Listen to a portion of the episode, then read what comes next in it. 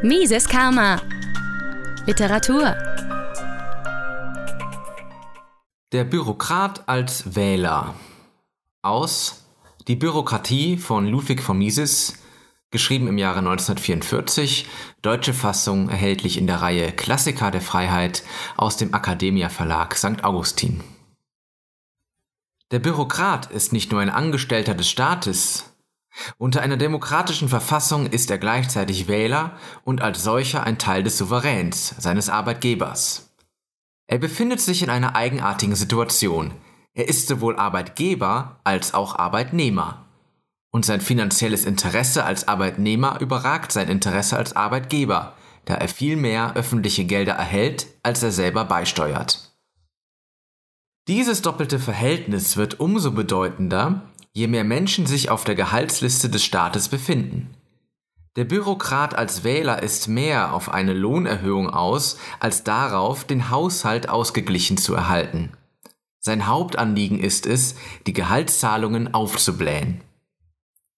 Die politische Struktur Deutschlands und Frankreichs war in den letzten Jahren, die dem Fall ihrer demokratischen Verfassungen vorausgingen, in großem Maße von dem Umstand beeinflusst, dass für einen beträchtlichen Teil der Wählerschaft der Staat die Einkommensquelle war. Es gab nicht nur Unmengen öffentlicher Angestellter und jene, die in verstaatlichen Geschäftszweigen, etwa bei der Eisenbahn und der Post, in Telegraphen und Telefonämtern beschäftigt waren, sondern auch Empfänger von Arbeitslosengeld und von Zahlungen der Sozialversicherung, sowie Bauern und einige andere Gruppen, die der Staat direkt oder indirekt subventionierte. Ihr Hauptanliegen bestand darin, mehr öffentliche Mittel zu erhalten. Sie scherten sich nicht um idealistische Fragen nach Freiheit, Gerechtigkeit, Vorherrschaft des Gesetzes und gute Regierung. Sie wollten mehr Geld. Das war alles.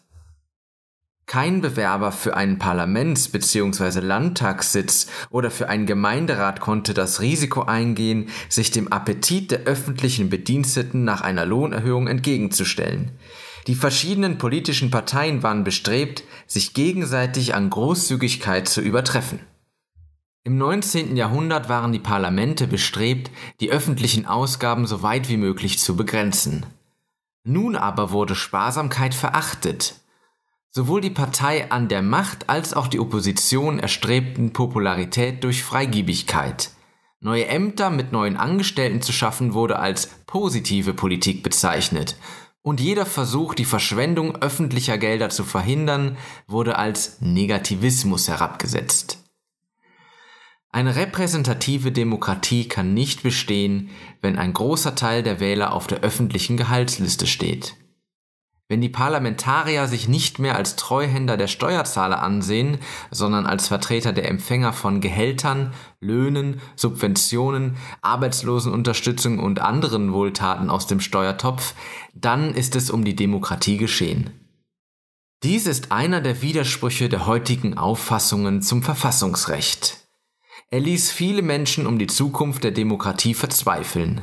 In dem Maße, in dem sie von der Unausweichlichkeit der Entwicklung hin zu mehr Staatseingriffen in die Wirtschaft, hin zu mehr Ämtern mit mehr Beamten und hin zu mehr Arbeitslosenhilfe und Subventionen überzeugt waren, konnten sie nicht anders, als das Vertrauen in die Herrschaft des Volkes zu verlieren. Mises Karma, der freiheitliche Podcast auf Spotify, Deezer, iTunes und YouTube sowie unter miseskarma.de.